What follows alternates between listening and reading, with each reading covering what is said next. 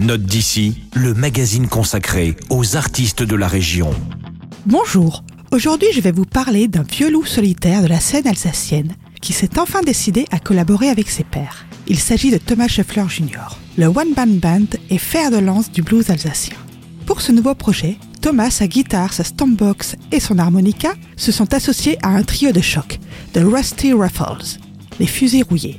Avec un nom comme celui-là, autant vous dire que le gaillard reste fidèle à son registre de prédilection. En effet, le One Man Band, désormais Quatuor, vous propose un blues rock qui fleure bon la country et les grands espaces américains. Je vous propose de découvrir Family Man, un extrait qui vous téléportera dans le saloon d'un vieux western où la poussière, la sueur et le cambouis se mêlent à la mélancolie de l'amour perdu.